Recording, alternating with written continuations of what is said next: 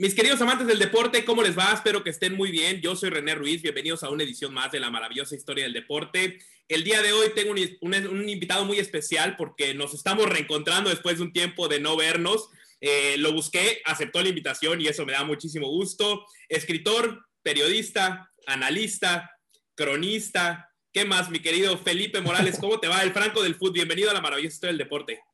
Abrazo, René. Gracias por considerarme para contar mi maravillosa o no historia, pero sí muy ligada al deporte y eh, muy orgulloso y halagado de que me hayas tomado en cuenta y le damos, por supuesto, con mucho gusto. Mi querido Felipe, vámonos por partes. Recientemente sacaste un libro más, ¿no? De los cuales ya vamos a estar platicando. Este se llama La Novena y al ser el tema más actual en la palestra de Felipe Morales, te tengo que preguntar, ¿qué se siente para alguien que cubrió la fuente durante muchos años, ¿no? De Cruz Azul eh, que viste de cerca sueños, fracasos, eh, alegrías y muchos sentimientos, ¿no? Dentro de la noria y dentro de los jugadores.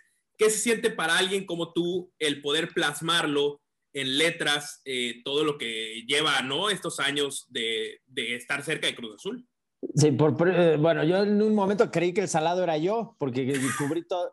Las seis finales anteriores que perdieron las viví de cerquita cubriendo a Cruz Azul, entonces yo dije, bueno, igual y soy yo. Y se demostró que quizás sí, pero pues más allá de eso, sí quise dejar testimonio histórico, porque lo vi muy pegadito de algo que consiguieron y que la verdad me dio gusto como segundo Cruz Azulino que puedo eh, considerarme después de, de Necaxista, porque precisamente cuando Necaxa desciende y yo cubría Cruz Azul y con el apego que tenía con aquella camada de jugadores, sí eh, te daba gusto que avanzaran, que llegaran a finales y querías uno por tu trabajo y dos porque ya te cae bien el Chaco, te cae bien eh, Jimmy Lozano, te cae bien Josgar, te cae bien el Conejo, pues querías que ganaran. Entonces ahora es una manera de devolverle un poquito algo desde las letras a este Cruz Azul que por fin ganó la novena, que sí fue la buena, que así, así se llama el título. ¿Y cómo, fue el, ¿Y cómo fue el proceso de la escritura de este libro? Viendo poco a poco, ¿no? El torneo que se iba desempeñando de Cruz Azul, sabiendo que a lo mejor no iba a pasar, ¿no? Lo, lo fuiste pensando y fuiste diciendo como, bueno, a lo mejor puede ir, eh, puede ir empezando el, el, libro. Cero, cero planeado. Yo estaba en Miami, allá vive mi hermana, me fui a vacunar afortunadamente. Y también tengo entre manos un libro de Cuauhtémoc Blanco, que ese llevo tres años eh, con entrevistas. Ya platicaremos en otra ocasión de él tengo como 60 anécdotas con entrevistas a micrófono abierto y yo ya estaba haciendo la primera parte de lo que pretendo ser una saga. Y entonces a eso fui, estaba escribiendo y finalizando casi la primera entrega, el primer tomo, 10, 12 entrevistas, Elcox, La Volpes, Faitelson, porque el primero sería Cuauhtémoc y sus enemigos. Entonces, eh, mientras estaba pegándole a este, me fui como 30 días, vi con mis sobrinos, que son futboleros, pero a madres, vi la final de la Europa League, de la Champions, y coincidió la de la Liga Mexicana allá. Entonces, cuando Cruz Azul es campeón y lo veo desde la televisión, me nació decir, no, Cuauhtémoc, aguántame, voy a escribir de esto. Uno, porque es oportuno. Dos, porque es noticioso. Tres, porque hay que dejar testimonio de esto, porque hay que dejar memoria histórica de lo, de lo conseguido. Entonces, eh, yo estuve, ¿qué habrá sido eso? El 31 de mayo. Entonces yo me regresaba prácticamente en 15 días. Entonces yo le dije a mi sobrino, eh, porque el escritor tiene que trabajar con deadlines y con promesas. Yo le dije a mi sobrino, antes de que me vaya, yo voy a escribir este libro de Cruz Azul y te, lo voy a dedicar a ti pues, y a toda mi familia. Como el del Necaxa se lo dediqué así a mi papá, le dije, en 15 días te voy a dedicar un libro del Necaxa, porque si no me pongo eso, no, no escribo. El del Pau llevo tres años.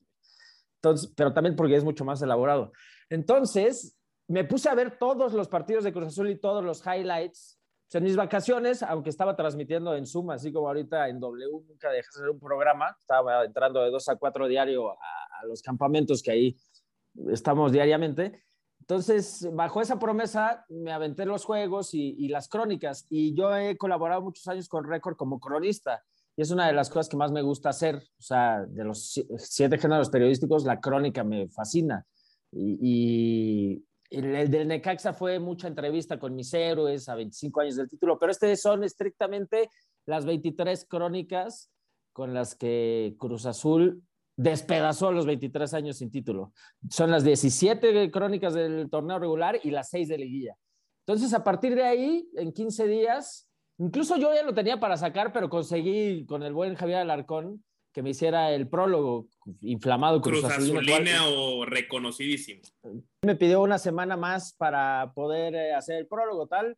Está clavadísimo con el tema de olímpicos en imagen y, e incluso eso me dio tiempo para, para ajustar y pernar ciertos flecos y lo saqué una semana después, pero mira cómo la simetría se dan, lo saqué justo cuando se cumplió un mes del título de Cruz Azul y ahí va, ahí va la novena que es eh, crónicas de, de, Cruz Azul, porque eso para el Cruz Azulino he hecho algunos zooms con aficionados de Cruz Azul que tienen canales de YouTube y todo esto, y es eh, materializar, eh, o sea, el futbolista toca la copa, se pone la medalla, pero el aficionado se compra la playera, yo del Necaxa tengo cuadros de los periódicos que dicen Necaxa campeón en aquellas épocas, pero el Cruz Azulino, yo creo que esto le sirve como para dejar un testimonio y, decir en 20, eso es lo bueno de los libros y de las crónicas, que en 35 años, en 40, alguien se le encuentra este libro que escribí sosteniendo una pata de una, de, una mesa o de un sillón viejo y lo lee y va a decir, ah, cabrón, esto pasó en el 2021. Y es, esa es mi principal este, satisfacción como escritor, que quede desde la crónica algo de lo que este Cruz Azul hizo, que fue bastante bueno además pero además tu pluma es una de las que más disfrutamos los aficionados al fútbol y que quien ha leído tus crónicas y quien ha leído tus libros sin duda alguna se ha dado cuenta de la gran pluma que tienes. Hablabas de la vacuna y yo quiero hablar del tema pandémico, porque te aventaste ese libro que mencionabas en dos semanas y media, el del Necaxa. Se lo prometiste a tu padre. Pero lo que yo quiero preguntarte, mi querido Felipe, es qué tanta injerencia tuvo ahí el Felipe aficionado. Aquel, o sea, qué tantas memorias tuviste que eh, desempolvar, ¿no? Que mucha gente desempolvó cosas en la pandemia. ¿Qué tantas memorias tú desempolvaste del Felipe aficionado, del que no ejercía el oficio periodístico para pues escribir ese libro?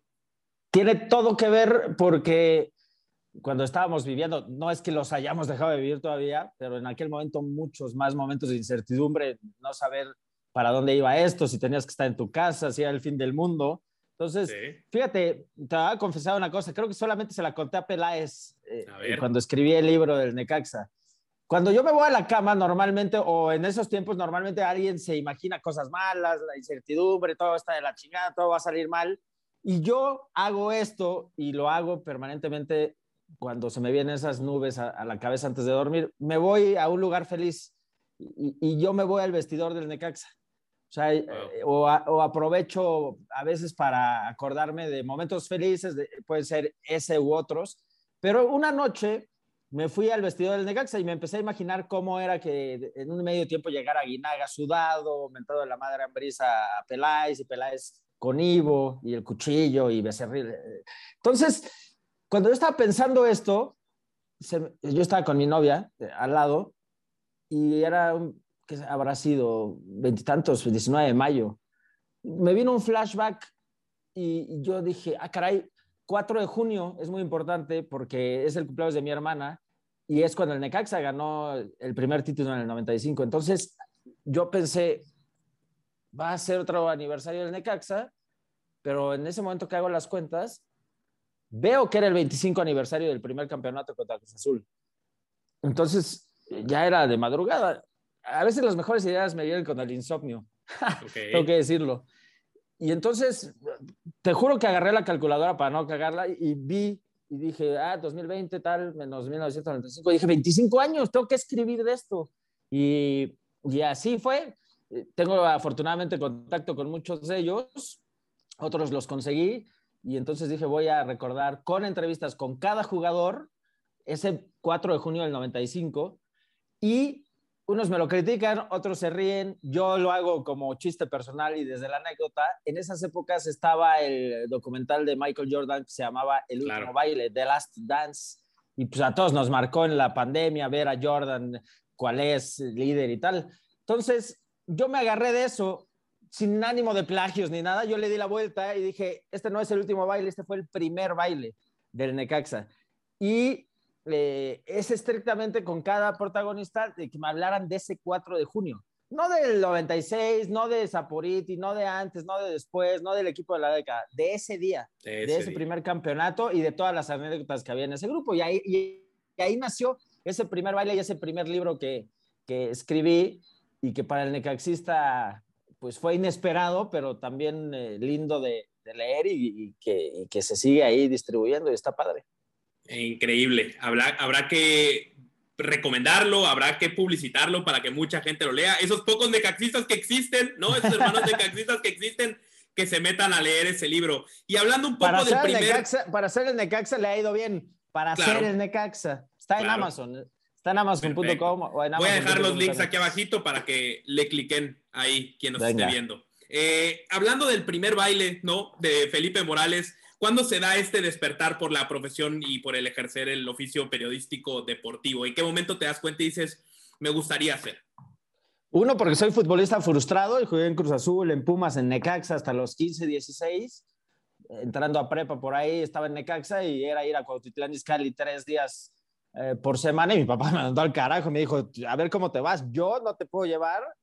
Y la clásica, o es estudios o fútbol o me chingué la rodilla. En mi caso fue pues estudios y pues mi segunda pasión, muchos dicen que heredada, eh, es eh, la pluma de mi abuelo, que fue periodista, el inmigrante español, eh, fue periodista político, guionista y también escritor con algún libro que se llama Misioneros con Boina. Entonces yo dije, ¿qué, ¿qué, es lo segundo que más me gusta hacer, además de jugar fútbol? Pues escribir. ¿Y qué puedo hacer ahora? Pues escribir de fútbol. Y entonces la tenía clarita desde ese momento de un ensayo que hice justo en cuarto de prepa hasta que estudié la carrera en la UP de comunicación. Yo dije, yo voy a ser periodista deportivo. O sea, la tuve clara porque dije, bueno, ese, ese será mi, eh, mi profesión que abraza el no poder haber sido futbolista, que ahora solo tiro fútbol antes de la pandemia. Estaba jugando como loco y ahorita llevo un año sin patear la pelota, entonces por eso dejé de jugar, me dediqué a escribir y ya van dos. Y un tercer libro que ahorita te comento ahí, que, también ya salió, pero ese fue más una recopilación precisamente de, de, de tiempos pandémicos. No sé si también parado, si no me equivoco, ¿no? Eso. Ahorita, ahorita, ahorita hablamos de ese. Pero entonces, futbolista frustrado, digámoslo así, y elegiste el estudio, la pluma era algo que venía de familia y empezaste por ahí. Una cosa es tener el deseo de ejercer la profesión, que sin duda alguna muchas personas lo tienen, pero otra cosa es encontrar las oportunidades adecuadas o que alguien te dé una oportunidad. ¿Quién fue ese alguien que te dio la oportunidad? ¿Dónde se te abrió la primera puerta? ¿Dónde empezaste a desarrollar este ejercicio periodístico? En la universidad teníamos una materia que quería que saliéramos a campo y a la calle y desde la universidad nos podían acreditar con estas de única vez. Y en aquel momento estaba rompiendo la Cuauhtémoc Blanco con el American Libertadores y aquel Sao Caetano y aquel Juegos claro. contra Peñarol en el Azteca, pues, tuve la fortuna de que mi universidad me acreditaba con mi única vez y podía ir al estadio, porque las crónicas, justo haciendo crónicas, eh, se subían al portal que tenía la, la, universidad. Entonces, a partir de ahí empiezo a desarrollar algunas y el profesor, que se llama José Luis López, hace añísimos, no lo veo, este, pues capta más o menos esto, oye, me gusta cómo escribes. Yo tengo un cuate que se llama René Tobar en Record, con el que yo estuve en el Heraldo y le puedo pasar tu contacto. O sea, dile que si quieres hacer prácticas o de becario o algo, a mí me faltaba como un año para salir de la carrera o un año y medio más o menos, casi dos. Y entonces le marco a René, voy a Record, 11 eh, de marzo de 2004, nunca se me va a olvidar porque fueron los atentados de Atocha en Madrid, y yo llego a la redacción de Record y pues así de, oigan, y pues como en películas, toda la redacción claro. dando vueltas por lo que acaba de suceder, aquel bombazo en España. Entonces, prácticamente René me dijo, ah, nos vemos luego, ahorita no tengo tiempo, ve, bueno, este, si quieres, tráeme una crónica, ve, a ver, ¿qué partidos hay el fin? Y jugué América Atlante. Y me dijo, a ver, ve, ve al América Atlante y, y, hazme una crónica, pero bueno, ya, nos vemos, nos vemos. O sea, súper rápido, súper imprevisto, yo de 20, 21 años, y así fue. Entonces yo fui con mi papá y le dije, oye, me mandaron al Azteca que hacer una crónica. Entonces fui con mi papá, compramos nuestro boletito, me fui a General y después hice una croniquita ahí. Me dijo René, mándamela y te digo qué onda. Entonces ya hice mi croniquita, fíjate, ¿eh? y, y, René me contestó el correo. Oye, ¿por qué aquí pones que el sonido del travesaño despertó a una persona o a un aficionado, metafóricamente lo aburrió que estaba el juego. Y René, fíjate, ¿traes entrevista con esa persona? ¿Estaba aburrida? ¿Por qué inventas? ¿Tú sabes eso? O sea, con un rigor muy, que yo decía, Sí. pero, pero era una metáfora, ¿no? De las cuales yo ya desarrollé también mucho tiempo después. Total que yo le mandé a René crónicas y textos, o si no le mandaba textos o crónicas, siete meses, todos los lunes, todos los lunes, aunque no me los pidiera. Y le marcaba y le decía, oye, ya este, te mandé, ah, sí, gracias. Y telefonazo, oye, ¿qué onda? Ah, sí, gracias. Y él me había dicho, se puede abrir la posibilidad de una plaza de becario porque hay un intercambio de un chavo que se va a ir a España, Armando Neria, no sé si lo Ok, ubicas. sí, sí, lo ubico, claro. Es- él se va a ir a España de corresponsal y se puede abrir una plaza. Entonces, eh, tú podrías tomar esa plaza. Bueno, esa plaza, en un mes, dos meses, tres meses, pasaron siete y no, no se abría, pero yo le hablaba religiosamente todos los lunes. Hasta que un día no le hablé un lunes porque era un puente de septiembre y me iba a ir a Acapulco con unos amigos.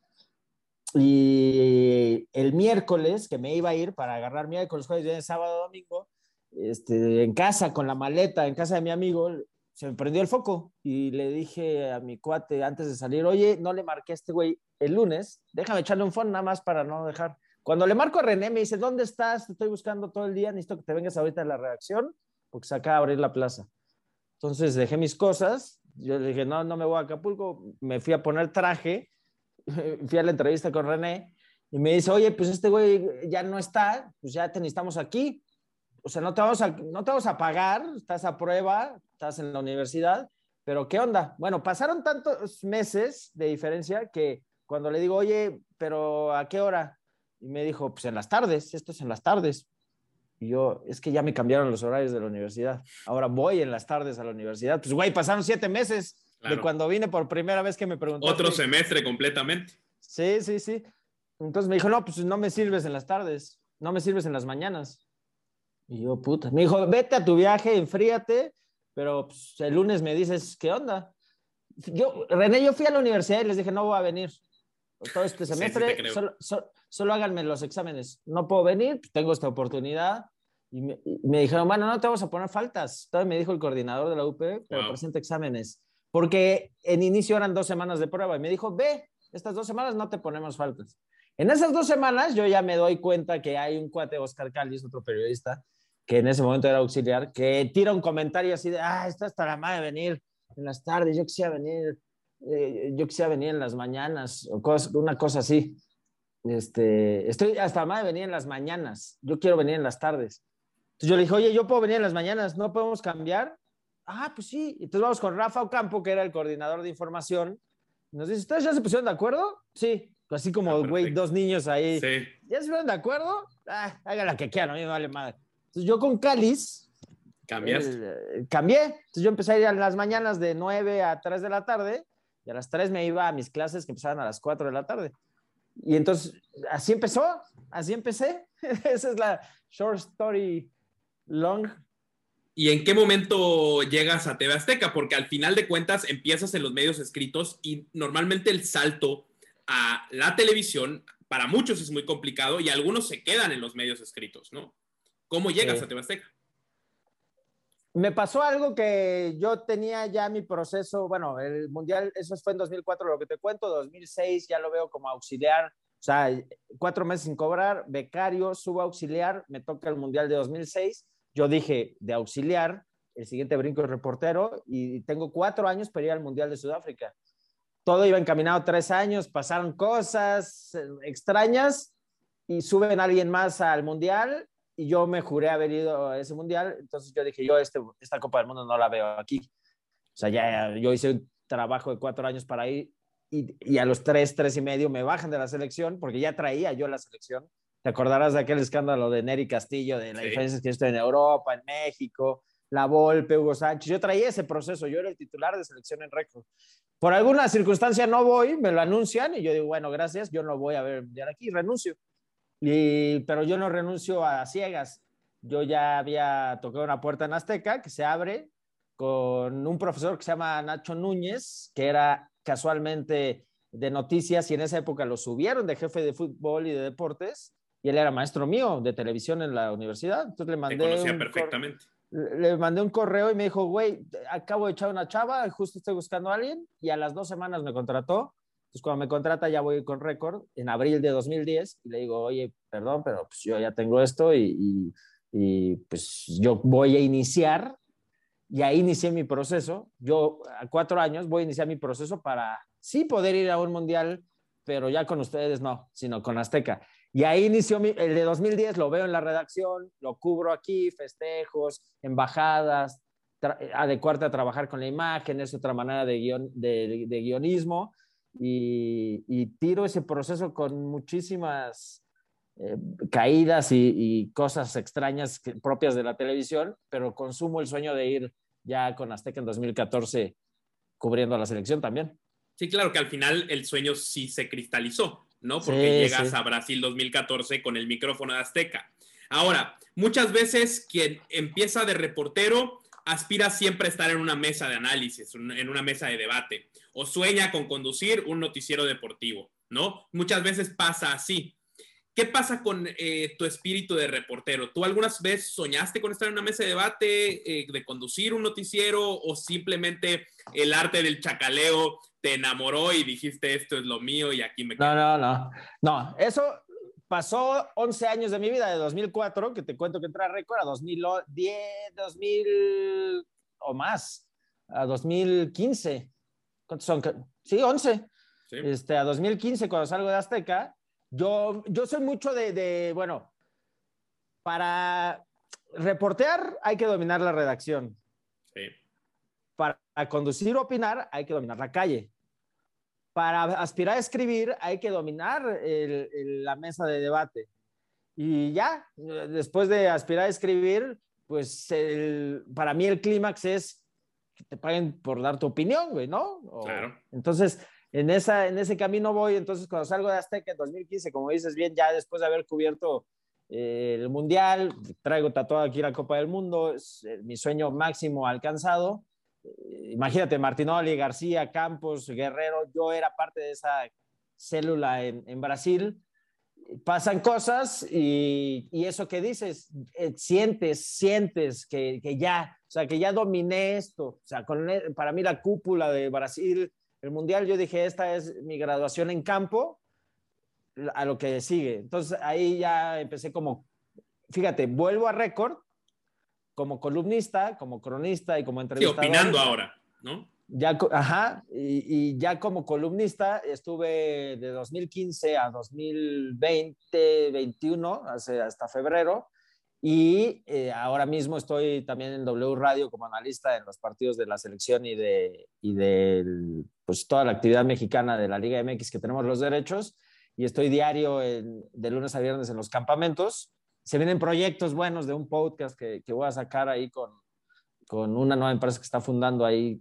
Te puedo adelantar, ahí está padre y cositas que, que, ya te van llevando al siguiente nivel en el sentido de dominas calle, te vuelves eh, talento y de 2015 para acá eh, es en las que estoy.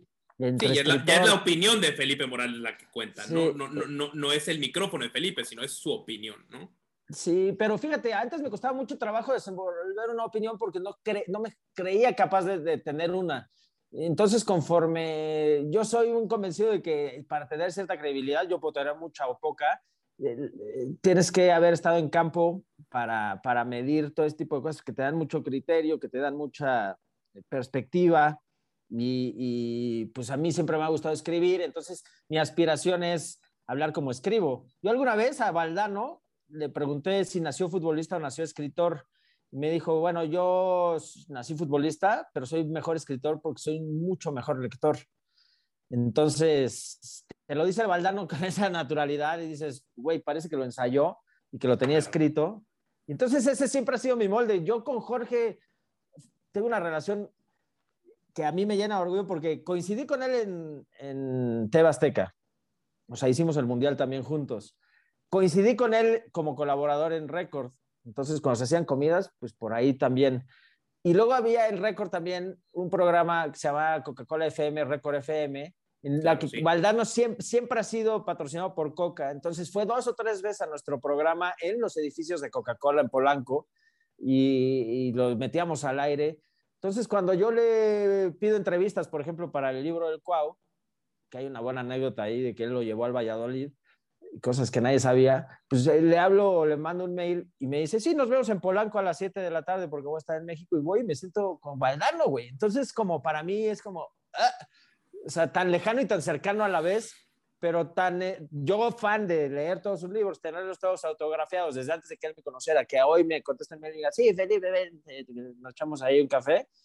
Yo siempre me he espejeado en, en Jorge. Entonces, por ahí va el tema este de, generar una opinión que importe. Normalmente es a través de, muchísimos esfuerzos hasta que tengas algo que decir. Porque decir lo mismo lo decimos todos. Yo trato de escribir o trato de decir las cosas distintas. ¿Se me, me podrá salir o no me podrá salir? Pero siempre la idea es tratarlas de darlas diferenciadamente. Y es que ese es el, justo el punto al que quería llegar ahorita, el que yo siento que poco a poco en tu camino, ¿no?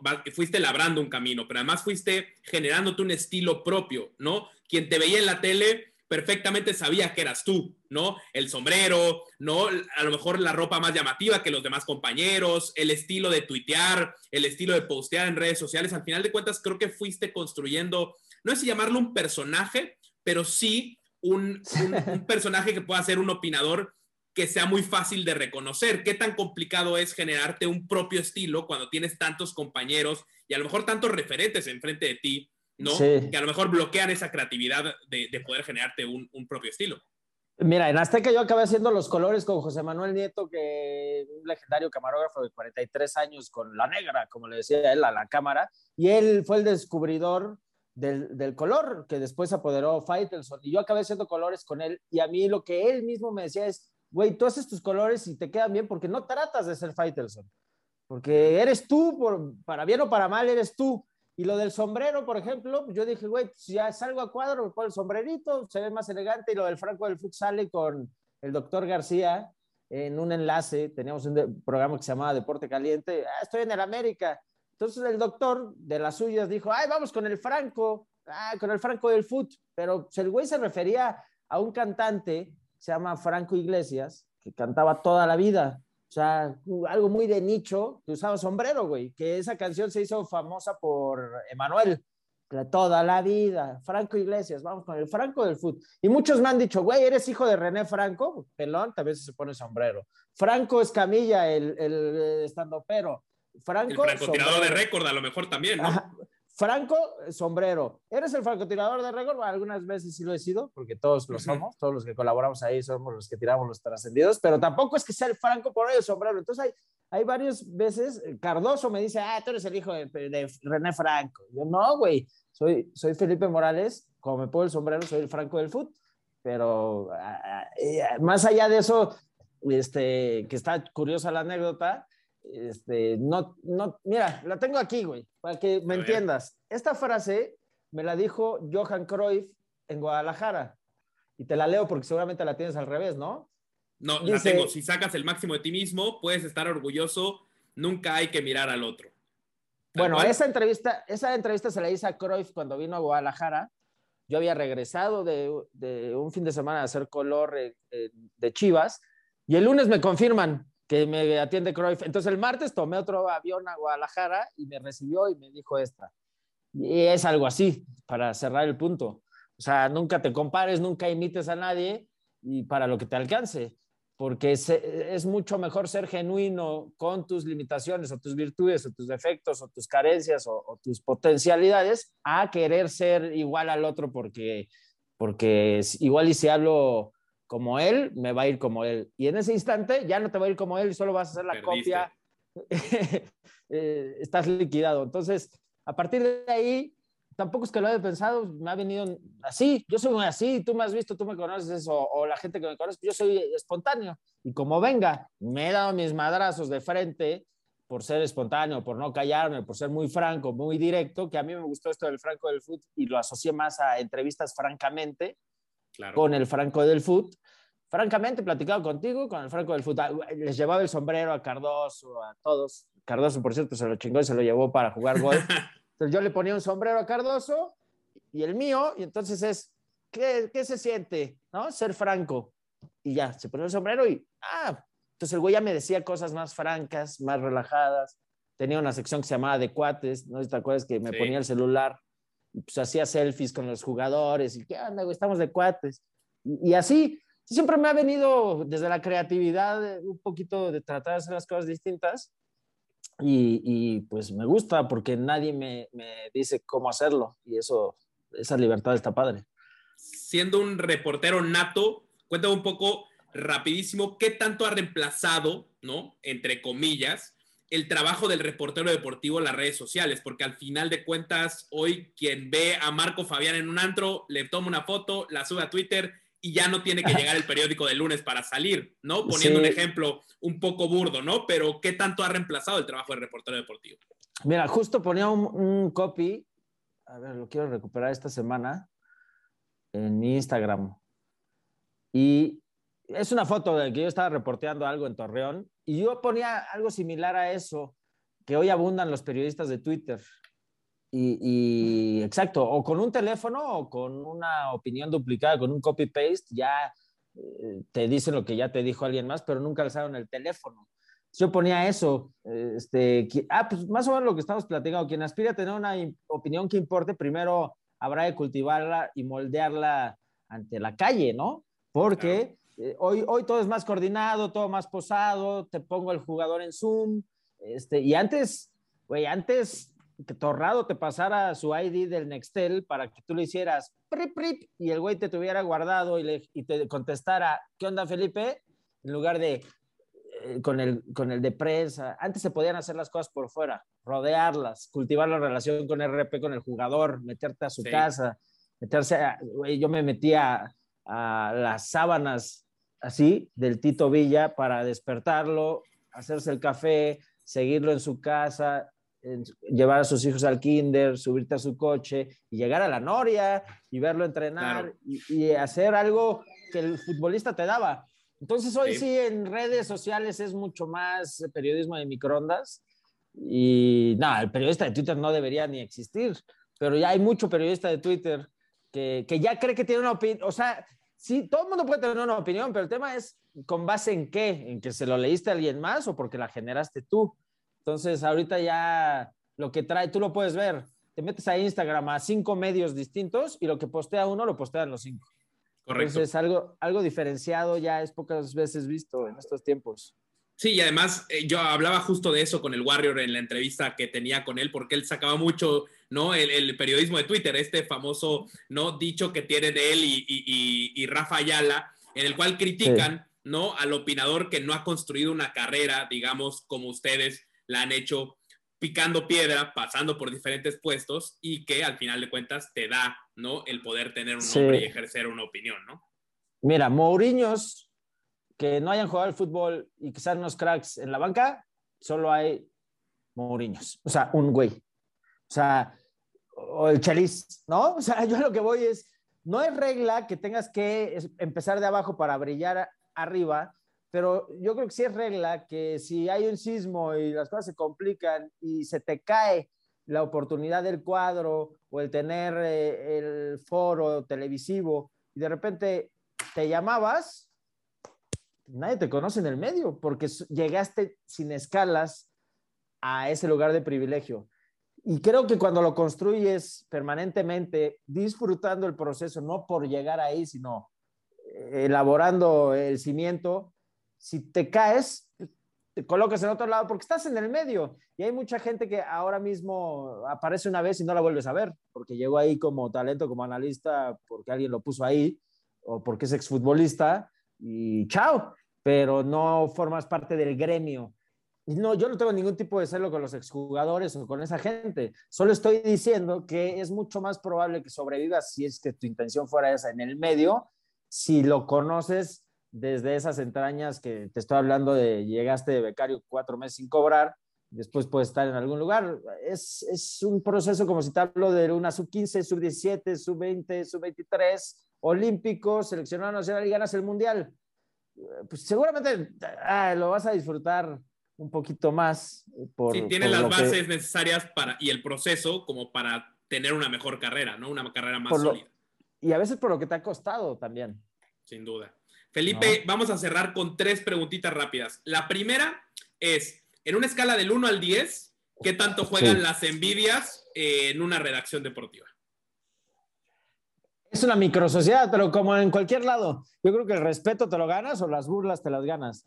Yo en las redacciones que he estado, afortunadamente, eh, es que Azteca no lo considero redacción, porque en Azteca ibas a cubrir tu material, ingestabas, eh, calificabas, hacías tu nota y te ibas. Y en una redacción de periódico convives 24/7, estás ahí casi 12 horas al día, entonces, yo creo que hay muchas más envidias en televisión que en una de periódico, en la que, insisto, creo que ahí se labra el...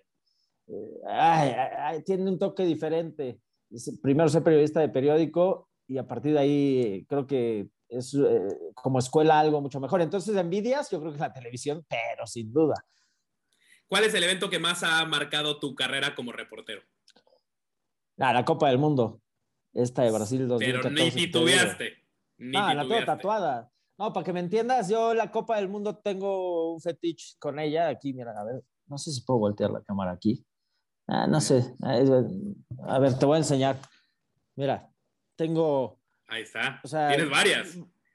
Sí, trato de hacer mi colección, me la tatué, pero más allá de eso, desde épocas de prepa, la dibujaba, la dibujo, la dibujo, la dibujo.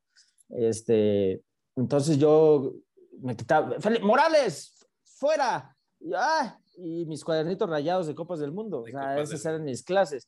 Yo decía, cuando yo vaya a un mundial de periodista, me la voy a tatuar. Entonces me la tatué aquí, por aquí la tengo, y, sí, sin duda, me costó muchísimo en Azteca vencer esos egos que te digo, este, y, y acabar yendo a, o sea, fue mi comprobación de que si la peleas, este, que se mi perro, si, la peleas, el perrijo. si la peleas, lo, lo, puedes consumar. Y así fue. Pero además la consumaste bien, ¿no? Porque además cubriste a la selección mexicana en ese Mundial de Brasil 2014, si no me equivoco, ¿no? Sí, sí, sí, fue pegadito con, con México. Ya cuando eliminan a México me voy con Colombia. Cuando Brasil elimina a Colombia me voy con Brasil. Hago escala ahí con Argentina también. Y es una de las cosas que yo tengo también eh, por tatuarme un infinito aquí, este, que es un 8 o un infinito, este, porque un futbolista aspira a jugar siete partidos del principio al final. O sea, si llegas a la final del mundial, jugaste siete juegos y yo cubrí ocho. Güey, ¿qué hiciste? ¿Te teletransportaste? Pues casi, casi.